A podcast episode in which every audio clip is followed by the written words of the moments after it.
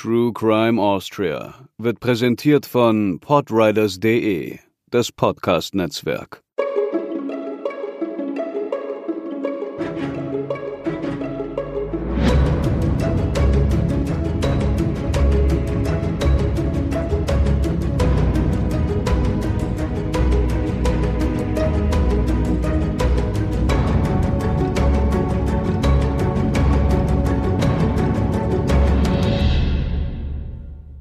Herzlich willkommen zu unserer fünften Folge True Crime Austria. Mein Name ist Katharina und bei mir ist natürlich auch wieder Hubertus. Hallo. Wir widmen uns heute einem der größten Pflegeskandale Österreichs, der auch als Fall der Leinzer Todesengel bekannt wurde. Vier Hilfskrankenschwestern ermordeten über 40 Patienten. Dazu haben wir, was uns sehr freut, auch zwei Interviews führen können. Das erste mit dem Patientenanwalt Herrn Dr. Gerald Bachinger und das zweite mit Maximilian Edelbacher, der ehemals Leiter des Wiener Sicherheitsbüros war. Die Auszüge werden wir euch dann im Laufe der Folge mit einspielen. Die Verbrechen geschahen zwischen 1983 und 1989. Zuvor aber noch ein kleiner Hinweis. Die vier Täterinnen sind heute alle wieder auf freiem Fuß und leben unter anderen Namen an nicht bekannten Orten.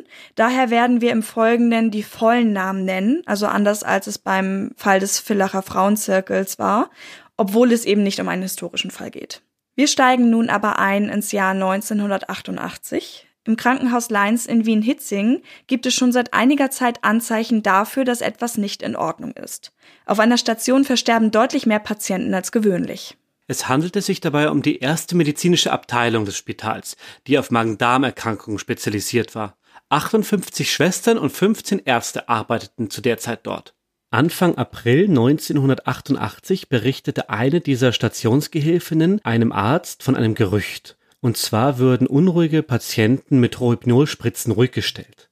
Der Arzt gibt dieses Gerücht dann an seine Oberärztin weiter und die wiederum leitet es an den Abteilungsvorstand, einen Dr. Franz Xaver Pesendorfer. Er, der Dr. Pesendorfer, weist dann seine gesamte Belegschaft, also die Ärzte an, dass sie besondere Vorsicht walten lassen sollen, dass sie ein Auge haben sollen in der Abteilung und dass sie bei Verdachtsfällen auch Harn- und Blutuntersuchungen durchführen müssen, um eventuell diese Rohypnol-Wirkstoffe nachweisen zu können. Kurz darauf, am 19. April, stirbt dann die Patientin Anna Urban relativ unerwartet. Bei Pesendorfer und seiner Ärzteschaft strillen dann sofort die Alarmglocken. Bei ihr hat man dann auch eine Blutuntersuchung gemacht und Benzodiazepine festgestellt, also ein Stoff, der in Rohypnol auch wirklich enthalten ist. Mit diesem konkreten Verdachtsfall wendet sich dann Pesendorfer auch an die Polizei, aber, so stellt sich heraus, diese Anna Urban ist tatsächlich eines natürlichen Todes gestorben.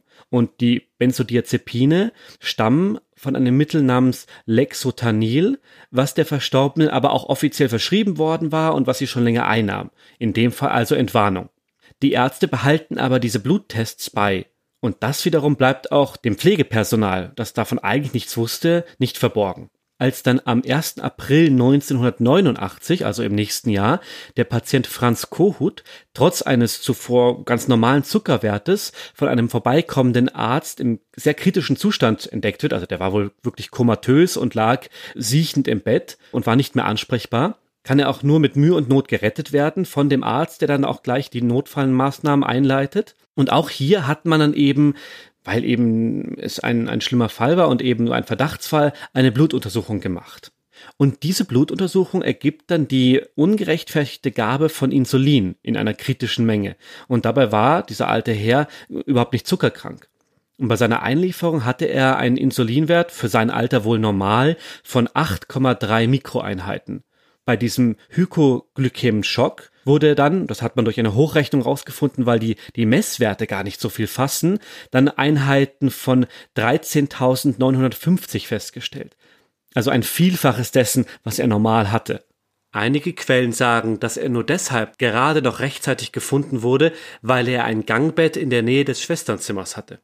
Es gab auf der Station zu diesem Zeitpunkt bereits Gerüchte, also teilweise wurde die Station wohl sogar als Todestrakt bezeichnet, weil dort einfach sehr viele Menschen verstarben. Das war schon in gewisser Weise auffällig.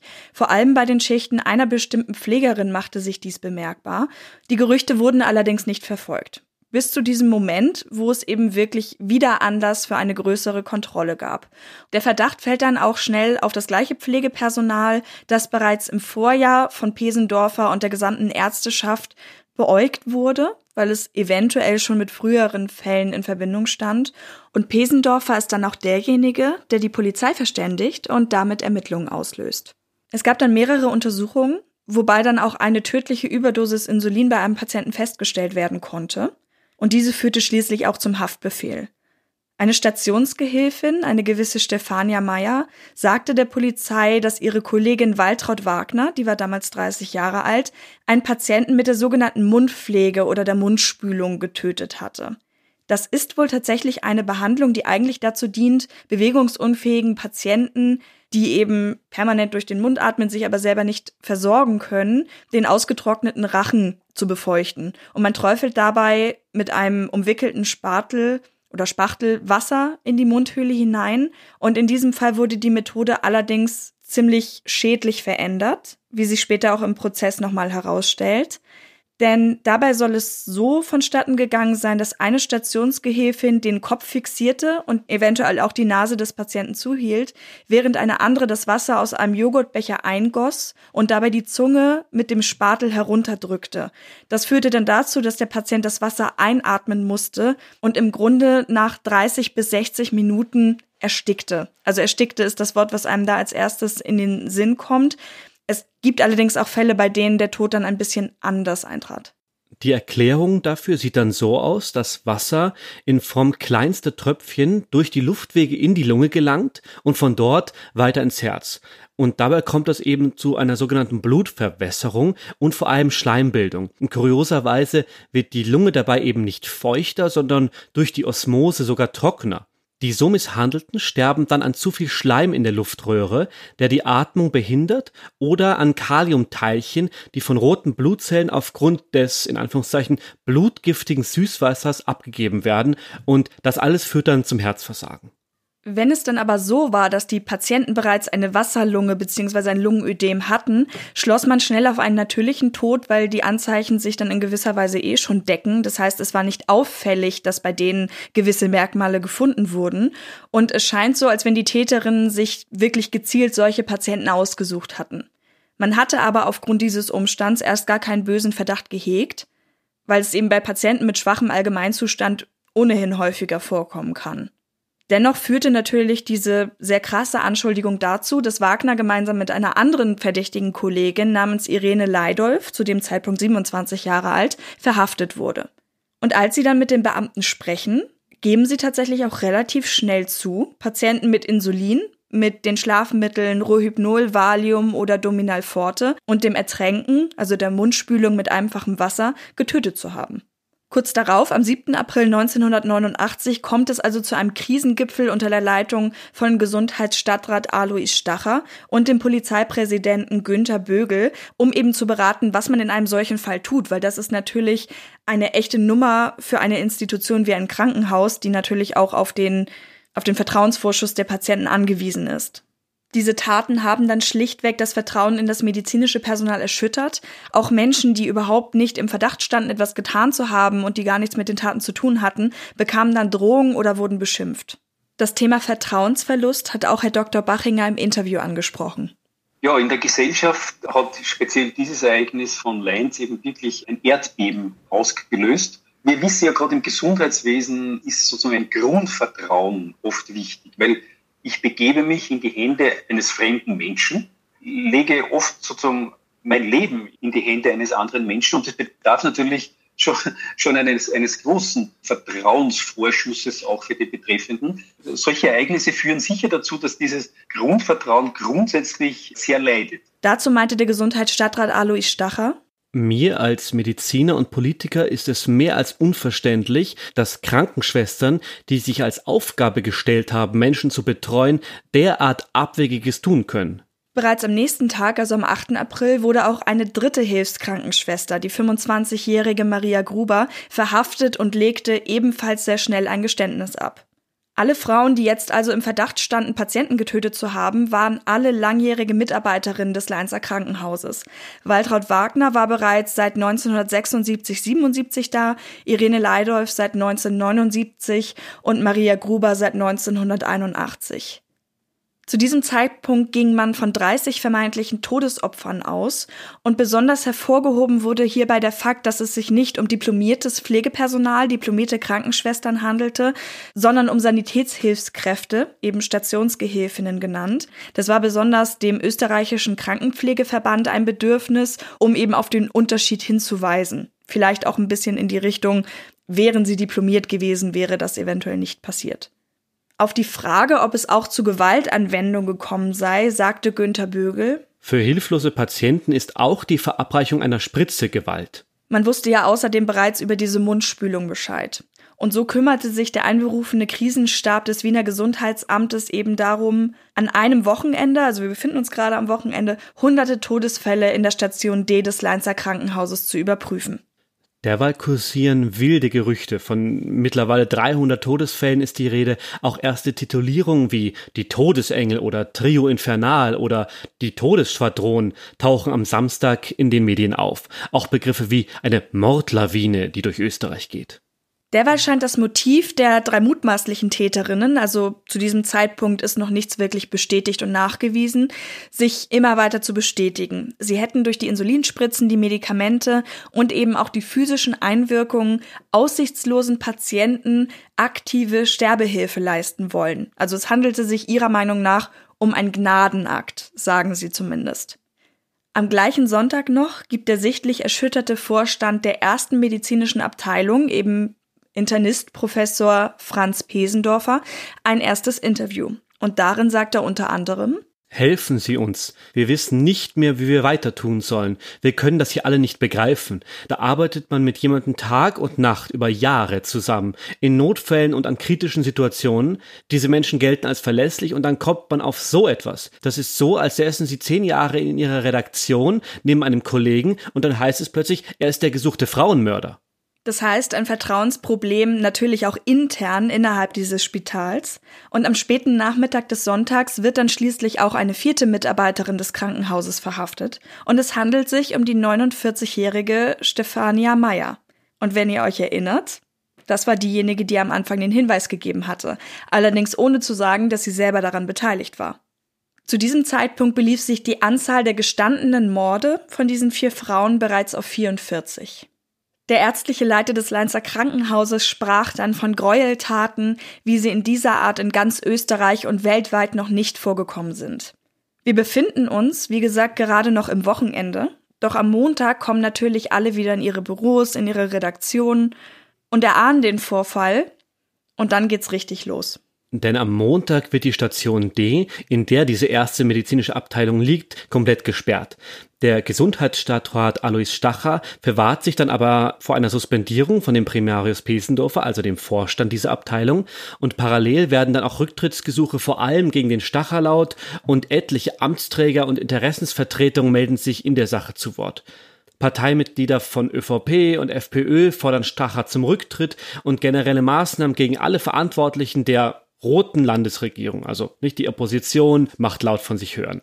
Und auch der Vatikan fühlt sich in der Folge bemüßigt, die Geschehnisse zu kommentieren. Es sei ein Ausdruck dafür, wie tief die moderne Gesellschaft moralisch gesunken sei. Die Morde spiegeln das moralische Umfeld einer Kultur wider, in der Abtreibung erlaubt und Sterbehilfe als eine Verwirklichung bürgerlichen Ehrenrechts diskutiert werde, heißt es in einem Leitartikel der offiziellen Kirchenzeitung. Im Leinzer Krankenhaus ist mittlerweile auch eine große Horde internationaler Pressevertreter zugegen und da kommt es auch zu Wüstenszenen. Die APA, also die österreichische Presseagentur, berichtet, dass ausländische Reporter sich quasi gewaltsam Zutritt zu den Krankenzimmern verschaffen wollen und schließlich verhängt Bürgermeister Helmut Zilk eine allgemeine Pressesperre. Zilk hat natürlich ein großes Interesse, wirklich alles aufklären zu lassen und setzt sich sehr dafür ein, auch mit sehr direkten Worten. Er sagt, die Morde seien aus nackter Mordlust und Barbarei geschehen. Und dabei lässt er sich dann auch zu einem später viel kritisierten Zitat hinreißen. Er sagt, auch die Todesengel in Auschwitz hätten alles gerechtfertigt und die überführten Pflegerinnen seien eiskalte Mörderinnen, die ihr besondere Lust am Töten entwickelt hatten.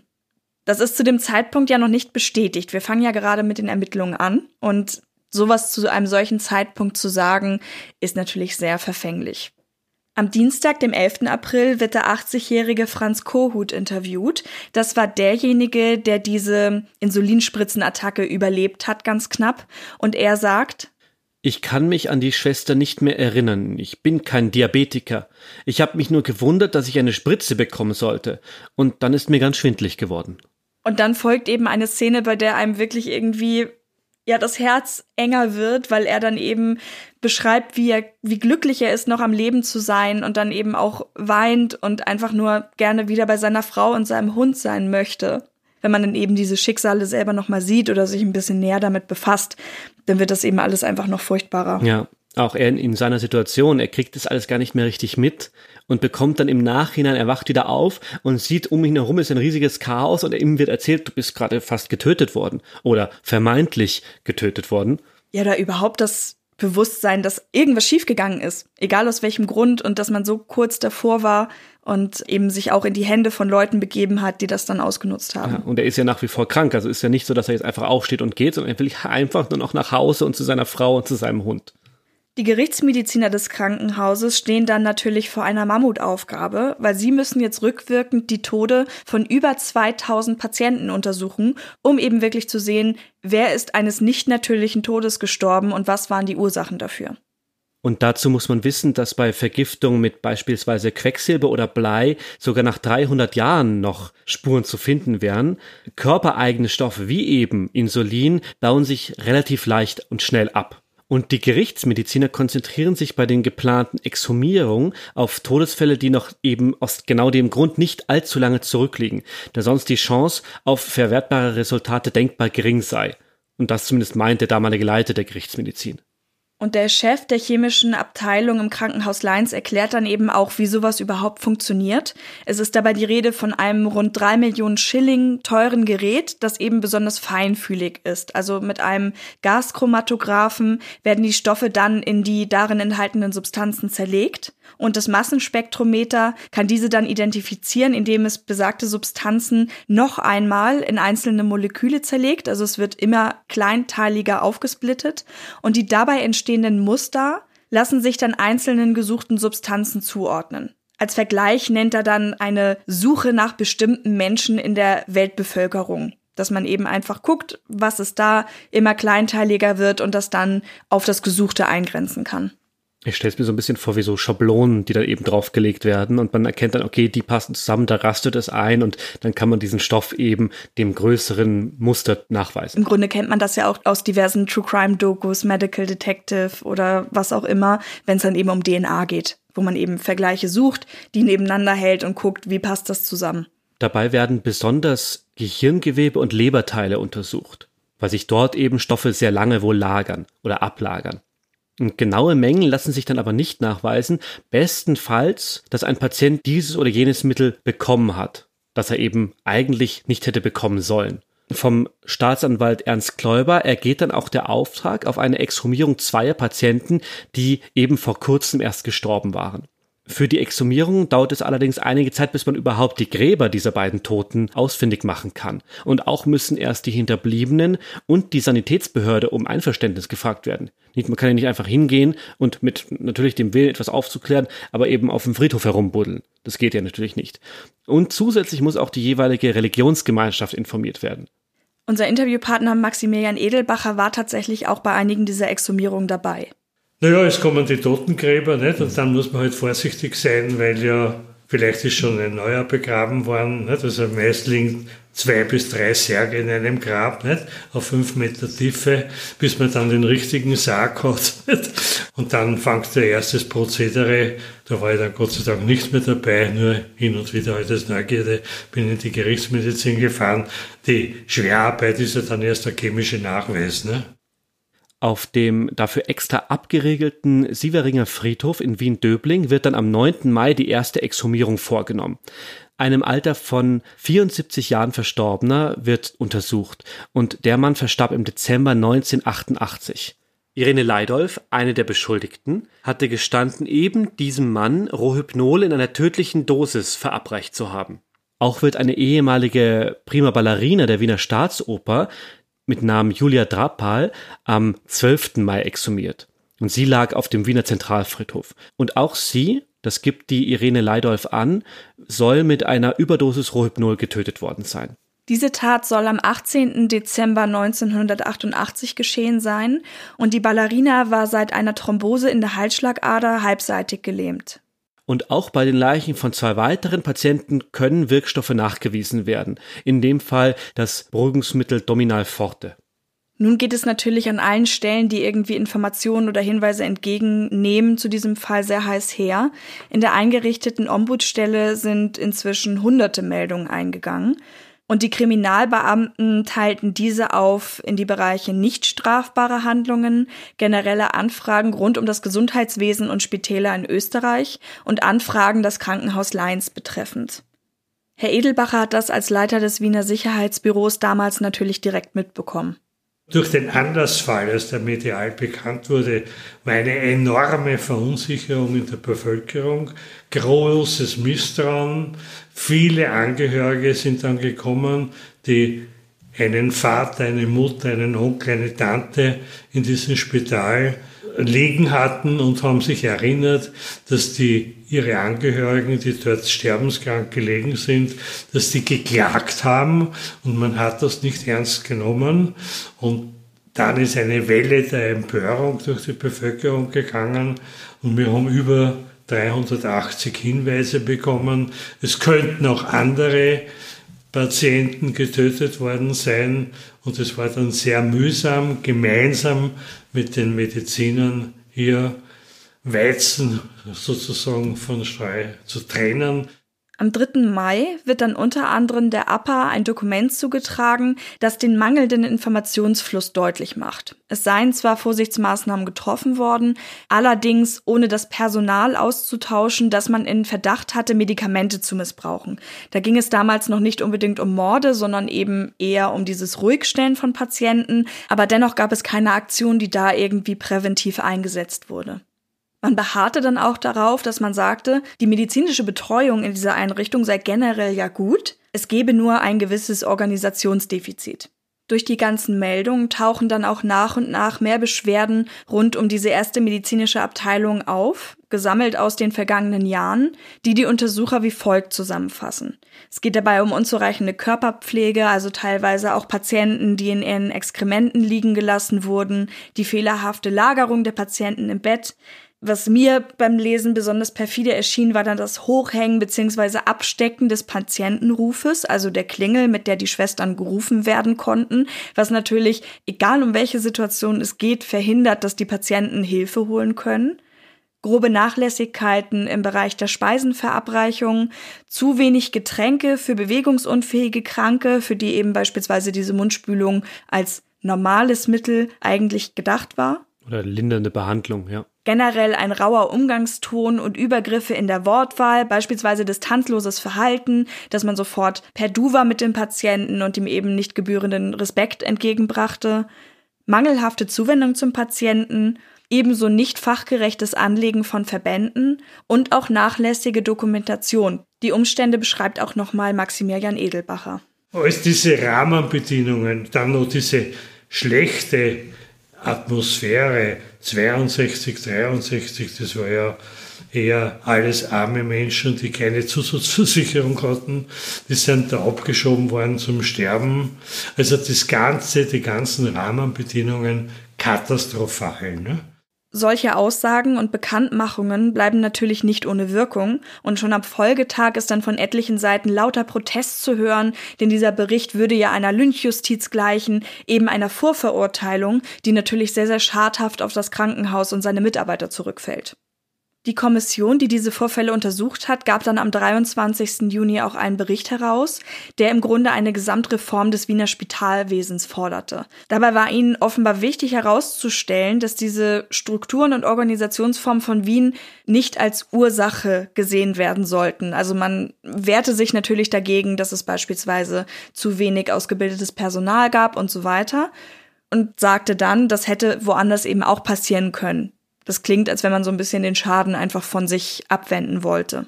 Dennoch bleibt natürlich festzuhalten, dass eine unausgeglichene Verteilung innerhalb einer solchen Abteilung natürlich einen Effekt hat. Ergeben, einer von diesen Risikofaktoren war, dass das diplomierte Pflegepersonal als Führungsebene an der Basis der unterbesetzt war und dass eben, damals hat man eben Hilfsschwestern und Stationshilfsdienste gesagt, diese Berufsgruppe gibt es ja heute nicht mehr, aber dass eben auf einer sehr niedrigen Stufe der pflegerischen Qualität und Ausbildung sehr viel Personal da war, aber dass dann die erste Führungsebene, nämlich die Diplomierten, sehr schwach ausgebildet waren, was wiederum dazu geführt hat, dass es Überlastungseffekte gegeben hat, dass es mangelnde Kontrolle gegeben hat, dass es durchaus auch in die Richtung gegangen ist, dass das Betriebsklima sehr schlecht war, dass die Kommunikationskultur innerhalb der Teams äh, sehr schlecht war. Und wenn man sich so manche Erzählungen noch anhört, war es auch so, dass dass Ärzte sich sehr auf ihren ganz engen eigenen medizinisch-fachlichen Bereich konzentriert haben und eigentlich mit Scheuklappen durch die Abteilungen dort durchgegangen sind und sich eigentlich für nichts interessiert haben, was außerhalb ihres medizinischen Bereiches läuft. Unter anderem war das dann so, dass wie aus Erzählungen nachzulesen ist, dass von diesen angeklagten Stationspflegerinnen einige gesagt haben, sie konnten das nicht mehr ertragen, die Schmerzsituation der Patienten. Zwar gar nicht so sehr, dass sie jetzt den Patienten helfen wollten, sondern sie, sie selber konnten das nicht mehr aushalten und haben dann ohne ärztliche Verordnung, das war anscheinend durchaus gang und gäbe dann dort, und haben auch eh ohne ärztliche Verordnung Schmerzmittel verabreicht, weil eben die Ärzte nur kurz da waren und dann wieder weggerauscht sind und sie dann alleine gelassen wurden oder sich auch alleine gelassen gefühlt haben in dieser Überlastungssituation und keine Unterstützung bekommen haben. All diese Dinge fordern dann auch ihren Tribut. Am 15. Dezember tritt der Gesundheitsstadtrat Alois Stacher wie von vielen Seiten gefordert zurück und Pesendorfer folgt ihm dann am 28. Januar 1990. Dem vorangegangen war ein weiteres Verhör von Waltraud Wagner im April, am 20. April um genau zu sein, und sie schwächte darin ihre vorhergehenden Aussagen ab und beschränkte sich dann bei ihrer Aussage nur noch auf elf Patienten, die sie getötet haben will.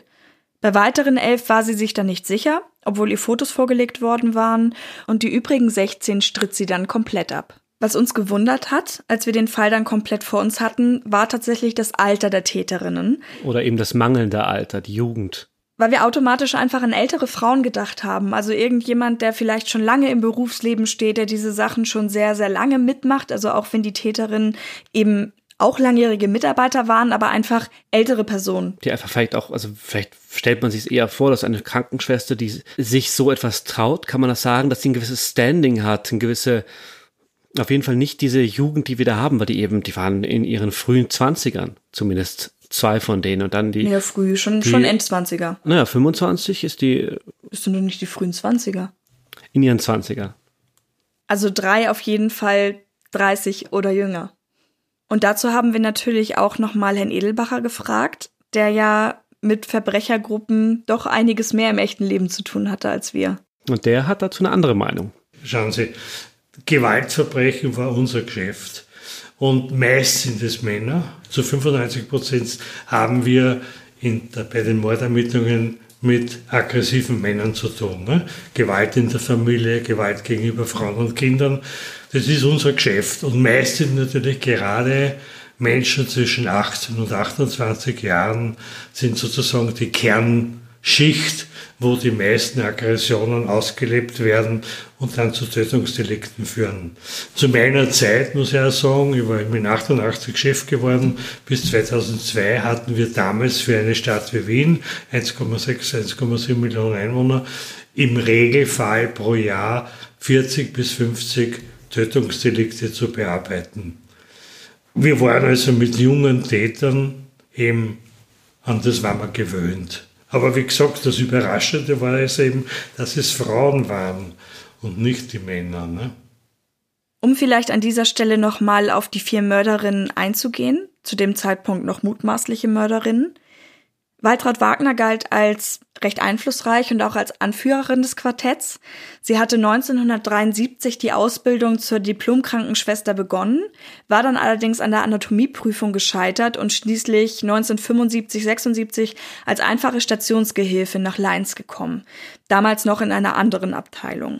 Und sie ersann die Tötungsmethode und meinte, damit die ohnehin schon dem Tode nahen Patienten nur zu erlösen, im Grunde zu beschleunigen, was eh unumgänglich war. Prägend hierfür kann ein Erlebnis aus ihrer Vergangenheit gewesen sein. Sie hatte zum Beispiel das langsame Sterben ihrer Großmutter mitbekommen. Ein Gerichtspsychologe beschreibt sie später mit den Adjektiven kritisch, misstrauisch, genau, sorgfältig, gespannt, überfordert sich leicht, abwertend bis gereizt und unter dauernder Belastung ängstlich. Irene Leidolf, die damals gemeinsam mit Wagner verhaftet wurde, behauptete, Wagner hätte alle anderen Hilfsschwestern ins Boot geholt und insgesamt mehr als 100 Menschen umgebracht. Wagner sei zynisch mit den Menschen umgegangen und hätte auch die beseitigt, die ihr unangenehm waren oder ihr auf die Nerven gingen. Also nicht nur ruhig gestellt, wer eben Schmerzen hatte, sondern wer sie einfach, wer, wen sie persönlich nicht mochte oder belastet hat. Zu sich selbst sagte Leidolf dann, sie würde einfach viel zu viel auf andere hören und wäre daher dann eben auch der, der Wagner gefolgt. Auch sie berichtet von traumatischen Erlebnissen in der Familie. Ihr Vater litt an Ohrspeicheldrüsenkrebs und sie musste dann wohl die abgestorbenen Tumorteile selbst entfernen, weil ihre Mutter das nicht schaffte. Dabei hätte sie gelernt abzuschalten und eben auch abzuhärten. Darüber haben wir auch mit Max Edelbacher gesprochen, weil er und seine Kollegen damals die vier ja live mitbekommen haben. Haben gefragt, wie, wie haben die denn auf euch gewirkt? Ja, ich glaube, diese Frauen waren alle vier ziemlich hart. Ich meine, das ist ein schwerer Job, nicht? Mit sterbenskranken Menschen zusammen zu sein. Das ist so ähnlich, wie wenn ständig mit Mördern und Räubern beschäftigt bist. Da härtet man psychisch ab. Man hat seine Schale oder er erwirbt die, dass man sozusagen scheinbar unverwundbar oder unverletzlich oder äh, von der Gefühlsebene immun erscheint. Und das haben diese Krankenschwestern sicher ausgestrahlt, diese Härte, diese Rohheit, weil eben das Geschäft so hart war. Das ist eine Überlebensstrategie in Wirklichkeit. Stefania Meyer, die erste Geständige, schloss sich Wagner und Leidolf die laut ihr die Haupttäterinnen waren, an, tötete aber laut eigener Aussage aus reinem Mitleid. Sie gestand ohne Ausrede und nannte dabei auch Opfer, die Wagner unterschlug, beziehungsweise, weil man es ja eben nicht weiß, man kann sie ja nicht vorwerfen, nicht erinnerte. Auch sie hat die Härte Wagners betont und führte dabei an, dass im Grunde all diese Planung, die sie an den Tag gelegt hat, gar nicht notwendig gewesen wäre, da im Stationsalltag eh niemand kontrolliert hätte. Auch sie hat in ihrer Vergangenheit bereits schlimme Erlebnisse gehabt. Im Alter von fünf Jahren wurde sie beinahe Opfer eines Partisanen-Erschießungskommandos in ihrer alten Heimat. Und später sei sie einmal beinahe ertrunken. Eventuell kann das ein Grund gewesen sein, weswegen sie diese alternative Durchführung der Mundpflege ablehnte. Maria Gruber war die jüngste der vier und auch noch gar nicht lange Pflegerin, das heißt eben sehr jung, eventuell dadurch auch recht naiv. Und nach ersten Ablehnungen der Taten ermordete sie schließlich zwei Menschen. Dementsprechend wird sie eher als etwas unreif und leicht beeinflussbar beschrieben. Und auch sie hatte einen Verwandten, nämlich ihren Vater, der jahrelang ein Pflegefall war. Die Frage in solchen Situationen ist natürlich, inwieweit die Institution Krankenhaus dabei haftbar gemacht werden kann. Es handelt sich um Privatpersonen, die töten, während sie eigentlich ihren Beruf ausüben. Und zum Punkt Verantwortung des Krankenhauses haben wir auch noch mal mit Herrn Dr. Bachinger gesprochen. Also ich, ich spiele jetzt an auf das Thema Organisationsverschulden. Und diese Überlegungen, das hat es im Jahr 89 eigentlich noch kaum gegeben. In der Zwischenzeit haben wir auch strafrechtlich ein Verbandsverantwortlichkeitsgesetz, wo man auch strafrechtlich die Verantwortlichkeit des Verbandes, also des Rechtsträgers, im Hinblick auf die Strukturen, im Hinblick auf die Ressourcenausstattung strafrechtlich überprüfen kann und natürlich zivilrechtlich auf jeden Fall, dass wir heutzutage bei Behandlungsfehlern nicht nur danach fragen, was hat jetzt der einzelne Oberarzt oder was hat der einzelne Turnusarzt falsch gemacht, weil er vielleicht den Nerv bei der Operation durchschnitten hat, sondern auch immer im, im Vordergrund steht die Frage, hat die Organisation zum Beispiel genug getan, dass dieser Oberarzt gut geschult ist, dass es eine gute Qualitätssicherung gibt, dass die Rahmenbedingungen, dass er in einem guten Team arbeiten kann. Also da hat sich seit dem Jahr 1989 einiges entwickelt und heutzutage wäre die Frage nach Organisationsverschulden eine, eine selbstverständliche Frage. Das hat es aber im Jahr 89 noch nicht so. Der Prozess gegen die mittlerweile ehemaligen Angestellten Waltraud Wagner, Irene Leidolf, Maria Gruber und die Stefanie Meyer beginnt dann am 28. Februar 1991 und der Vorwurf lautet 40-facher vollendeter und zweifacher versuchter Mord. Der Prozess soll um 9 Uhr im großen Schwurgerichtssaal des Wiener Landesgerichts beginnen. Der Andrang an Fotografen und Berichterstatter ist dann aber so groß, dass es gar nicht pünktlich dazu kommt, weil minutenlang die Saalwächter, die Bildberichterstatter mit ihren Kameras und Fotokameras wirklich hinter eine Barriere zurückdrängen müssen. Und auch vor dem Gerichtssaal sammeln sich unterschiedlichste Interessierte, unter anderem eine Dame, da gibt es ein Zitat, die als Betroffene zugegen ist und die sagt einem Reporter, Mein Onkel hat sie auch umgebracht, die Kanaille, die Wagner. Ich hoffe, dass sie entsprechend bestraft wird. Und da erzählt dann auch nochmal Herr Edelbacher, und das war in den Medien natürlich unvorstellbar, weil ja das eine heiße Kartoffel ist. Ne? Pflege, Krankheit, Alter, alles über das redet man ja nicht gern. Ne? Man redet eher über die schönen Fälle, nicht? über das Schmeichelnde in unserem Leben, dass es diese Schattenseite gibt. Das war bis dahin tabu. Hauptsächlich beruht die Anklageschrift auf dem eingeschränkten Geständnis von Waltraud Wagner. Der wird auch der Löwenanteil der Taten zugerechnet. In Summe 35 vollendete oder versuchte Morde. Vier Morde und viermaliges Aufziehen der Injektionsspritzen mit dem Rohypnol wirft man der Irene Leidolf vor. Die Spritzen hat sie dann nicht selbst verabreicht, sondern der Waltraud Wagner gegeben. Zwei Unbekannte Opfer soll Maria Gruber getötet haben. Unbekannt, weil sie sich selber nicht mehr daran erinnern kann. Sie weiß nur noch, dass sie zweimal jemanden getötet haben möchte. Diese letale, in Anführungszeichen, Mundpflege in zwölf Fällen, teilweise gemeinsam mit der Waltraud Wagner, wird Stefania Meyer vorgeworfen. Beide sollen am 1. April 1989 dann auch den Patienten Franz Kohut mit Insulin zu töten versucht haben.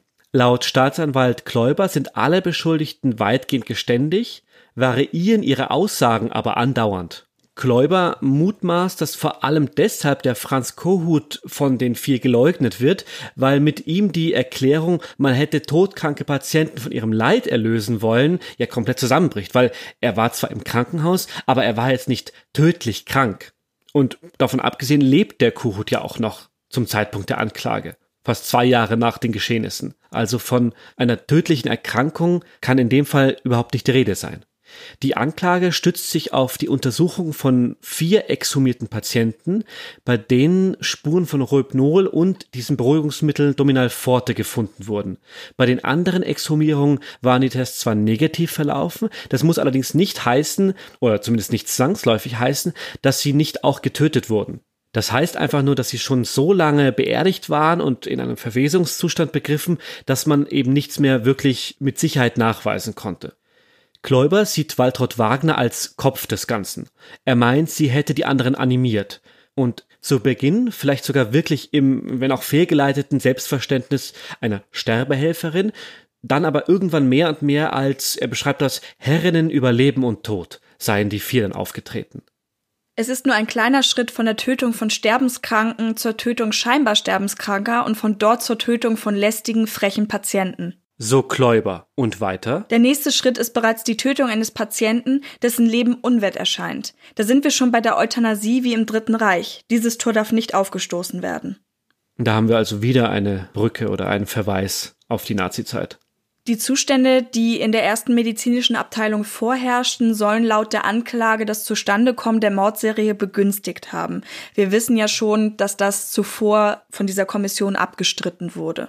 Es lässt sich aber nicht leugnen, dass die Zustände wirklich unschön waren. Es gab eine sehr große Anzahl altersschwacher Patienten, die oft auch zugleich an mehreren schweren Krankheiten litten. Es gab sehr wenig Erfolge. Generell waren so viele Menschen aufgenommen, dass es zum Beispiel Gangbetten gab, wie wir im Fall Kohut schon gehört haben.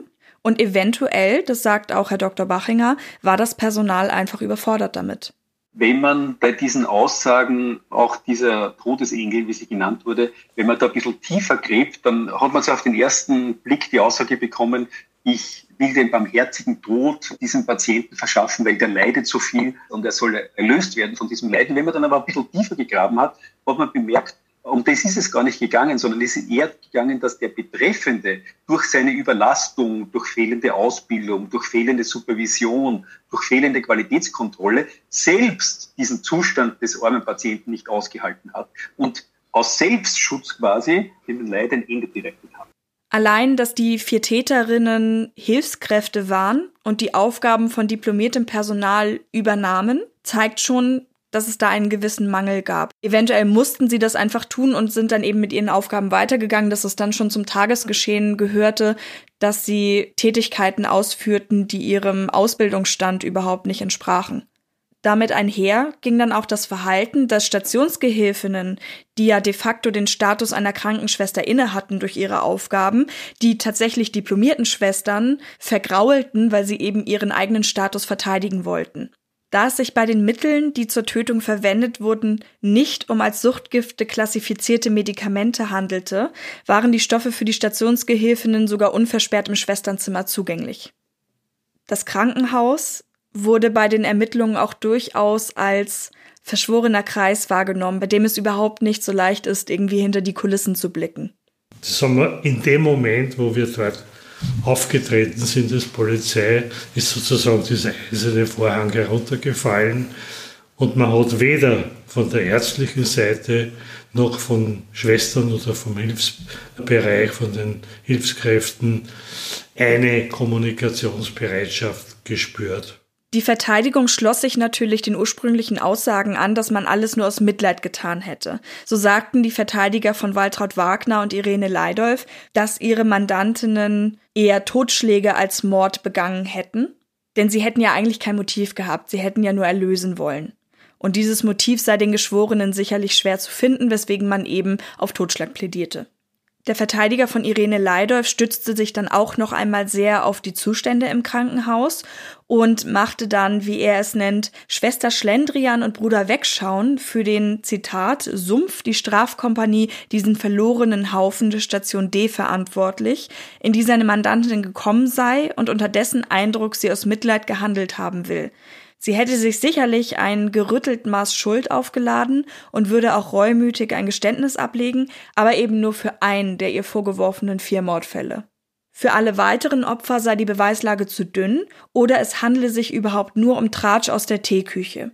Auch auf die in diesem Fall sehr präsenten Medien geht er noch einmal los. Er sagt, man müsse lauter Analphabeten als Geschworene finden, die auf einer Alm keinen Fernseher haben eben im Hinblick darauf, dass die Medien das Ganze so groß gemacht haben und auch mit so viel ja, Tratsch und Klatsch gefüllt haben, dass er eben eine Vorverurteilung erahnt. Der Anwalt von Maria Gruber versuchte eine andere Strategie. Er stellte seine Mandantin eher als treu doof dar und versuchte dann ihre Schuld auf die Unwissenheit abzuwälzen. Er hat sogar von ihr gesprochen als diese etwas primitive Angeklagte. Aber sie würde sich ebenfalls schuldig bekennen. Und der Verteidiger von Stefania Meyer klagt schließlich, er hätte mit den wechselnden Schuldbekenntnissen seiner Mandantin eine liebe Not gehabt. Sie hatte zwischendurch bis zu 24 Morde zugegeben, war dann ja aber wegen viel weniger angeklagt. Und er stellte sie eher als eine Art Gegenspielerin von Waltraud Wagner dar, die eben versucht hätte, sie vom Töten abzuhalten. Und im Endeffekt hätte sie ja auch als erste gestanden. Da sagen wir eher angeprangert, weil sie war ja auch mit involviert muss sich natürlich nicht selber beschuldigen, aber wusste natürlich eigentlich, was vor sich geht. Und daher würde es nur durch sie zu diesen ganzen Verhören und eben auch dem Prozess kommen. In der Einvernehmung mit dem Richter berichtet Waltraud Wagner aus ihrer Sicht von den Vorkommnissen. Sie will durch die Zugabe eben von Rohypnol die Patienten erst nur ruhig gestellt haben. Der Gedanke, dass ihre lindernden Injektionen auch den Tod von Patienten verursacht haben könnten, der sei ihr erst mit der Zeit gekommen. Der Richter fragt, wurde einer dieser von Ihnen so behandelten Patienten je wieder entlassen? Und darauf sagt Wagner, es hat keinen gegeben, der nicht gestorben wäre. Was man auch erstmal sacken lassen muss. Und einer der beisitzenden Richter fragt sie, was verstehen Sie denn unter erlösen? Denn diesen Begriff hatte sie auch in den Verhören mit der Polizei immer wieder gebraucht. Und darauf sagt sie, von Schmerzen befreien durch Spritzen. Und weiter? Manche liegen wochenlang, ohne sterben zu können. Hinterher war ich der Meinung, ihnen geholfen zu haben. Auf die Frage, ob sie sich eigentlich jemals Gedanken gemacht hätte, erwischt zu werden, schüttelt Wagner dann nur den Kopf. Sie gibt dann drei Tötungen durch Rohypnol und zwei durch die Mundpflegemethode zu. zusätzlich dazu circa fünfmal gemeinsam mit Stefania Meyer, sagt sie. Die Idee zu dieser Mundpflegemethode sei gekommen, als ein Patient einmal beim Absaugen von Schleim wirklich erstickt sei. Sie erzählt dann auf die Fragen der Richter weiter von dieser Mundpflegemethode, wie sie die Patienten damit behandelt haben möchte und auch wie lange dieser ganze Prozess gedauert hat und meint dann wirklich, dass die Patienten mehrere Stunden bis zu einem halben Tag danach noch gelebt hätten, bevor sie dann eben gestorben seien. Und auf die Frage, wie man denn da noch von einer Schmerzlinderung sprechen könnte, weiß sie auch keine Antwort mehr. Das sind natürlich Fakten, die komplett gegen diese Theorie sprechen, dass das alles nur aus, aus wohltätigem Denken geschehen war oder aus guten Gründen, kann man ja fast sagen. Also jemanden wirklich von Schmerzen zu befreien, ist ja grundsätzlich, wenn es nicht auf diese Art geschieht, eine gute Idee. Aber allein diese Aussagen zeigen ja schon, dass den Leuten eigentlich bewusst gewesen sein muss, dass das alles mit Schmerzen einhergeht und vor allem auch überhaupt nicht freiwillig geschieht.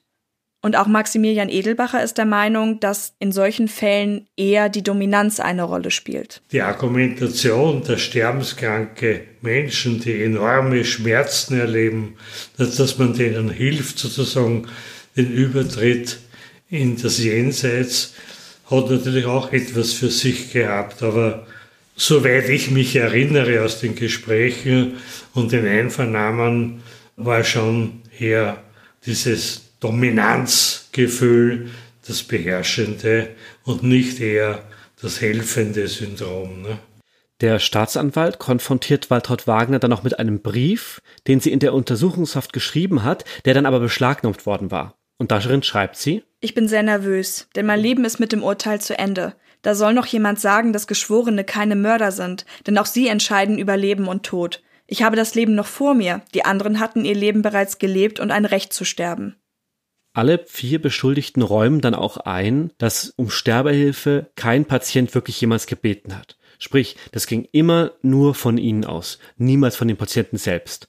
Und Irene Leidolf relativiert dann teilweise auch wieder Aussagen, vor allem aus den Verhören mit der Polizei. Dabei geht es im weiteren Verlauf zunehmend um die immer wieder kürzer werdenden Listen der Opfer, die die Beschuldigten zuvor genannt hatten. Und die vier verweisen dann immer wieder darauf, dass die Polizei ja, die hätten ja was hören wollen und die hätten uns bedrängt und wir mussten ja was sagen. Also man versucht dort sehr klar, die Polizei oder die Vollzugsbeamten irgendwie in die Pflicht zu nehmen und zu sagen, wir wurden zu einem Geständnis gedrängt. Und dieses Vorgehen zieht sich dann durch den ganzen Prozess. Die Verteidiger zusammen mit ihren Mandantinnen versuchen, die vermeintlichen Taten und die Verantwortung dafür entweder jeweils anderen der Angeklagten zuzuschieben oder das Ganze eben herunterzuspielen. Es gibt dann sehr viele Prozesstage, an denen Zeugen vernommen werden. Und am 11. März sind die Polizeibeamten vor Gericht, die beispielsweise die ersten Vernehmungen vorgenommen hatten. Also auch die von Stefania Meyer, die ja denen direkt dann im Polizeiwagen noch erzählt hat, was eigentlich passiert ist. Und die beiden hatten wohl auch zu anderen Beschuldigten direkt einen sehr guten Draht und waren deswegen auch sehr erfolgreich bei ihren Verhören. Die zwei jungen Kriminalbeamten haben mit denen gesprochen und in Wirklichkeit war jetzt die psychologische Situation derart, dass diese Schwestern eh schon irrsinnig gesprächsbereit waren und weil die beiden Burschen ein, in relativ kurzer Zeit ein gutes oder animierendes Gesprächsklima aufbauen konnten, haben sie gesagt, da fahren wir in das Sicherheitsbüro. Die Fahrt dauert etwa eine Dreiviertelstunde bis Stunde von Lenz in den neunten Bezirk. Und auf dieser Fahrt haben die bereits alle Tötungsarten gestanden. Das, was Herr Edelbacher sagt, bestätigt auch der eine der Inspektoren, der eben die Frau Wagner vernommen hatte. Er berichtet von der guten Gesprächsbasis, die die beiden von Beginn an miteinander hatten. Sie waren dann eben per Du. Und das Resultat dieser aufschlussreichen Vernehmung war dann diese Todesliste von 39 Personen, die Wagner zu Beginn aufgezählt hatte. Der Inspektor hat sich dabei dann auch den Gesprächen mit ihr angepasst, also beispielsweise nie das Wort Mord gebraucht, weil das eben das gesamte Klima dieser Vernehmung zerstört hätte, sagt er. Vielmehr hätte er den Begriff Sterbehilfe übernommen. Und Wagner hätte auf ihn auch gewirkt, als wäre sie tatsächlich erleichtert, von all dem zu erzählen. Dafür spricht ja auch schon diese kurze Zeit, die im Grunde nur gebraucht wurde, um den Leuten die Geständnisse zu entlocken. Es sei ihm vorgekommen wie eine Lebensbeichte wo wir ja schon mehrfach von einem Vertrauensverhältnis gesprochen haben, das ist natürlich auch in einer solchen Situation sehr, sehr wichtig. Das ist ja ein sehr sensibler Prozess, eine Befragung. Und es gibt nichts Schlechteres, als wenn ein Fremder jetzt in das Szenario eintritt und die Einvernahme die Befragung an sich reißt. Das zerstört alles, weil es eben dieses Vertrauensverhältnis eh so schwierig aufzubauen ist. Wer gesteht schon gern jede Frage? Denken Sie an die eigenen Kinder, wenn Sie welche haben. Jede Frage ist in Wirklichkeit eine Belastung. Ne? Und das spielt sich natürlich im Kriminalpolizeilichen noch viel strenger und diverseller ab. Und daher ist es klüger, wenn jemand, und wir haben da sehr geschickte Vernehmer gehabt, dass man diese Gesprächsbasis eben offen hält. Die Kriminalbeamten bestätigen sich dabei auch in unabhängigen Befragungen gegenseitig. Waltraud Wagner hat freiwillig und unaufgefordert die Liste mit den Todesdaten geschrieben. Und das spricht natürlich gegen ihre eigene Aussage, sie wäre von der Polizei unter Druck gesetzt worden. Außerdem spricht dagegen, dass die Beamten zu Beginn ja eigentlich von zwei bis drei Fällen ausgegangen waren. Und dieses komplette Ausmaß hat sich ja erst gezeigt, als Waltraud Wagner dann ausgesagt bzw. aufgeschrieben hat. Man kann tatsächlich davon ausgehen, dass es ohne diese Aussage und die vorangegangene Aussage von Stefania Meyer, was ja auch ihr Anwalt gesagt hat, nie zur Aufklärung gekommen wäre. So viel auch zum Thema, es hätte jemand merken müssen, weil das ist ja ein Gedanke, der einem als Externer, der nicht in diesem Gefüge drin steckt, sofort kommt. Wie kann sowas passieren in einem solchen Ausmaß, ohne dass jemand etwas merkt? In den Folgetagen sagen dann auch noch andere Stationsschwestern aus und sie beschreiben die erste medizinische Abteilung durchgehend als eine, die nur aufrecht zu erhalten war, indem man die Vorschriften beugte. Dazu gehört eben beispielsweise auch, dass anders ausgebildetes Personal die Aufgaben von diplomiertem Pflegepersonal übernehmen muss, weil das einfach nicht vorhanden war. Es sei eben auch vorgekommen, dass sogar Ärzte teilweise erst Stunden nach dem Tod eines Patienten vor Ort gewesen waren. Das heißt, helfen konnten sie in dem Moment natürlich nicht mehr und es dann wirklich nur noch um, ja, böse gesagt, das Beseitigen der Leichen ging. Ich weiß jetzt nicht, ob das nicht normal ist, dass nicht sofort immer ein Arzt vor Ort ist, wenn ein Patient stirbt also in dem Fall ist das nicht als Vorwurf gemeint, aber die Aussagen der Krankenschwestern oder der Stationsschwestern sind wohl so zu verstehen, dass es, dass sie halt klagen über diesen Mangel an Personal durchgängig in dieser Abteilung und dass einfach zu wenig Leute da waren, um überall wirklich auf die Patienten schauen zu können. Und das muss natürlich dazu führen, dass eine eigentlich strenge Hierarchie irgendwo aufgelöst wird, weil wenn derjenige, der per Gesetz oder per Vorschrift als einziger eine, sagen wir mal, Spritze geben darf, oder ein Medikament verabreichen darf, nicht da ist, aber es eben eine akute Notsituation gibt, dann muss halt der Nächste in der Hierarchie einspringen und ansonsten wäre es ja unterlassene Hilfeleistung und das hat diese Hierarchie wohl sehr aufgedröselt. Es gibt aber gerade in diesen Organisationen, wo es eine strenge Hierarchie eine strenge Führungskultur gibt, wo ein, wo ein strenges von oben nach unten herrscht und sozusagen keine Teamkultur auf gleicher Augenhöhe, gibt es eben diese Phänomene, dass sich jeder auf seinen eigenen Bereich zurückzieht und die Augen verschließt vor dem, was links und rechts passiert. Und dann können eben solche Unglücksfälle eigentlich ganz gut entstehen, weil es quasi in den blinden Flecken vor sich geht, die aber eigentlich nicht sein müssten. Das sagte Herr Dr. Bachinger dazu und ein Senatsrat der Wiener Magistratsdirektion drückte es wie folgt aus. Es hätte wohl ein stilles Übereinkommen zwischen dem nicht diplomierten Pflegepersonal und der Ärzteschaft gegeben, dass die Stationsgehilfinnen den Ärzten teilweise arbeiten, wie das Verabreichen von Spritzen abnehmen, auch wenn sie das dem Gesetz nach nicht durften und diese dafür über bestehende Pflegemängel hinweggesehen hätten. Der Anwalt von der Wagner reicht dann schließlich einen Beweisantrag ein, der von vielen als eine Art Knalleffekt gesehen wird. Denn er sagt, es gebe da eine Patientin, in deren Krankengeschichte man sehen würde, dass sie nicht weniger als 10 Rohypnol und zusätzlich eine Valiumampulle überstanden hätte. Was dann natürlich Wasser auf die Mühlen der Verteidiger ist, dass eben die zwei, drei Ampullen Rohypnol, die dann, von denen die Rede war bisher, nicht tödlich wären. Das ist etwas, das die Gerichtsmediziner oder auch die ermittelnden Polizisten erstmal beweisen müssen. Also zu sagen, es gibt da Tote und die wären so und so eben verstorben, muss trotzdem nachgewiesen werden. Und tatsächlich wird auch von einer Zeugin berichtet, dass die besagte Patientin auf das Medikament kaum angesprungen sei und trotz der, allerdings nicht gleichzeitig verabreichten Menge, wäre sie nicht komatös geworden. Ein behandelnder Arzt erklärte das so, dass die Patienten gegen das Mittel abgestumpft wären, weil sie bereits zuvor für einen längeren Zeitraum in großen Mengen damit behandelt worden wären. Und Herr Edelbacher hat in diesem Zusammenhang auch noch einmal die Wiener Drogenszene angesprochen, die wohl damals beispielsweise auch Rohypnol eingenommen hat und die man dann auch heranzog, um zu sagen, eventuell ist das Ganze nicht stichhaltig.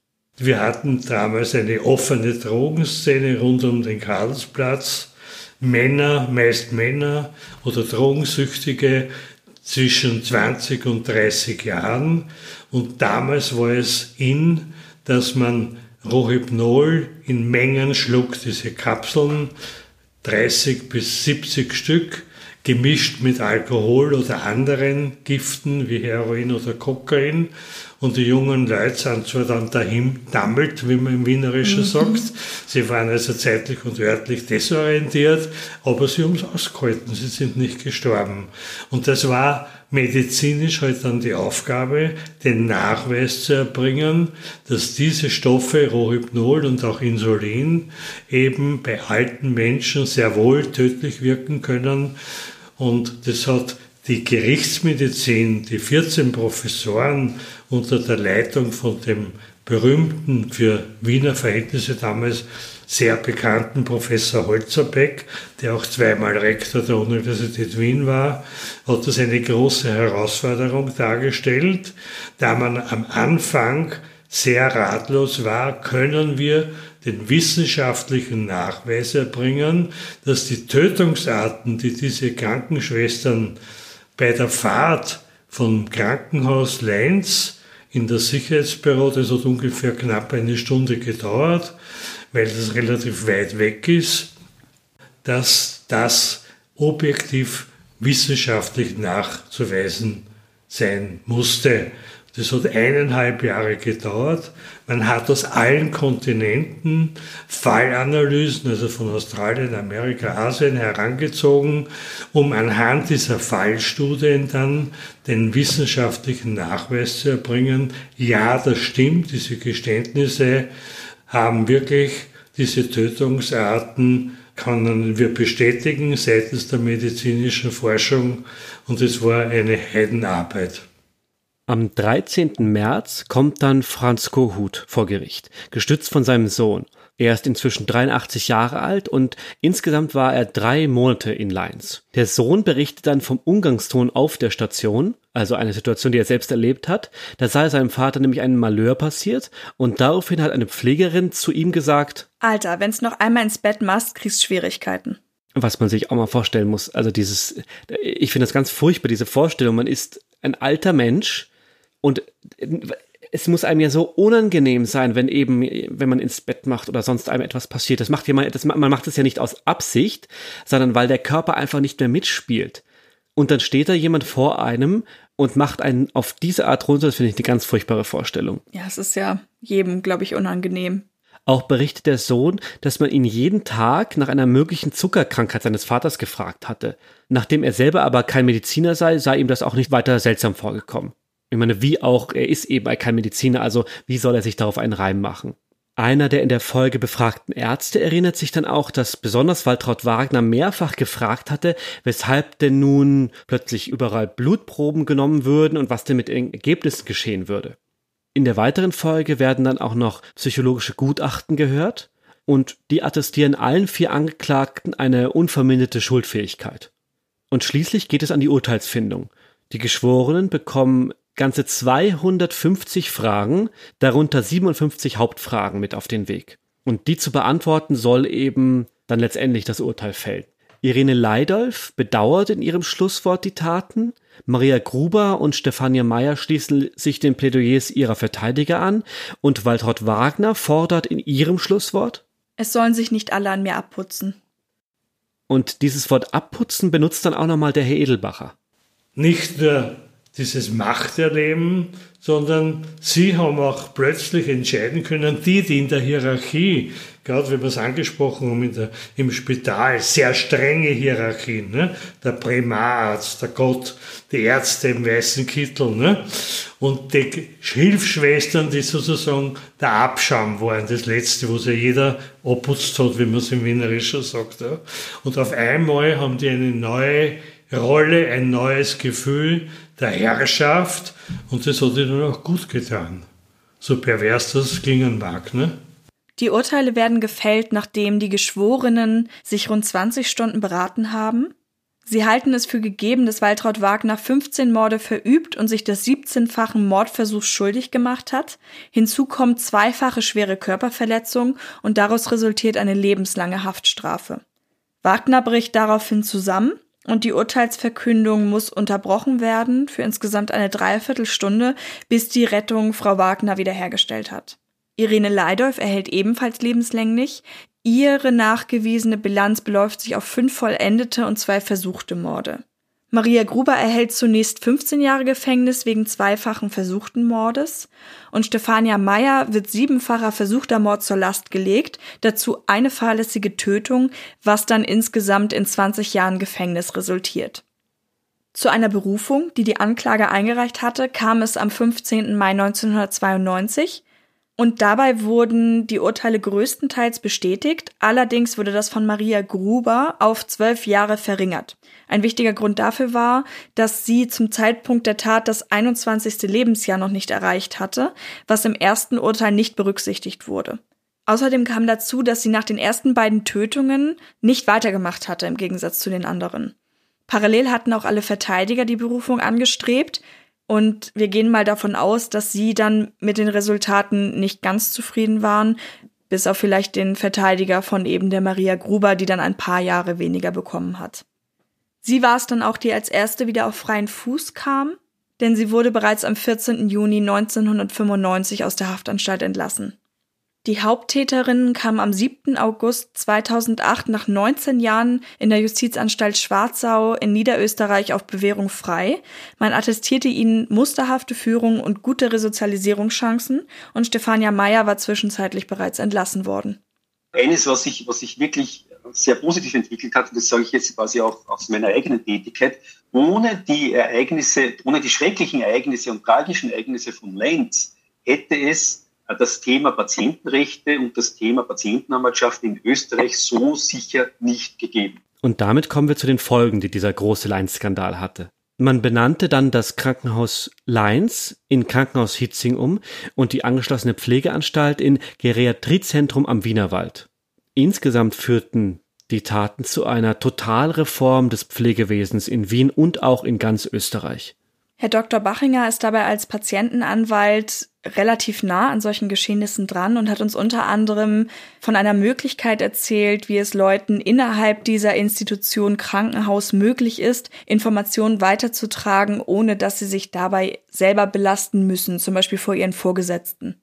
Eben weil es so schwierig ist, in diesen Hierarchien nach wie vor bestimmte unerwünschte Ereignisse, wenn wir es einmal so nennen, weiterzutragen, gibt es äh, heutzutage auch schon durchaus in vielen Einrichtungen und auch bei uns als Patientenanwaltschaft in Niederösterreich eine Whistleblower-Line. Man weiß eben, dass es im Dienstweg sehr schwierig ist, manchmal durchzukommen. Das sage ich ganz ohne Schuldvorwurf. Und da ist es eben sehr gut, wenn man einen anderen Kanal hat, wo man solche Informationen weitergeben kann, weil dann die Perspektive auch von dieser Einrichtung, die eben nicht in der Organisation ist, eine ganz andere ist. Ich möchte durchaus sagen, dass die Schwelle für solche Ereignisse etwas höher ist, als es im Jahr 1989 war. Aber ausschließen kann man das in Organisationen nie. Und wir haben auch nach wie vor da oder dort im Gesundheitswesen Hinweise, dass es solche Phänomene nach wie vor gibt.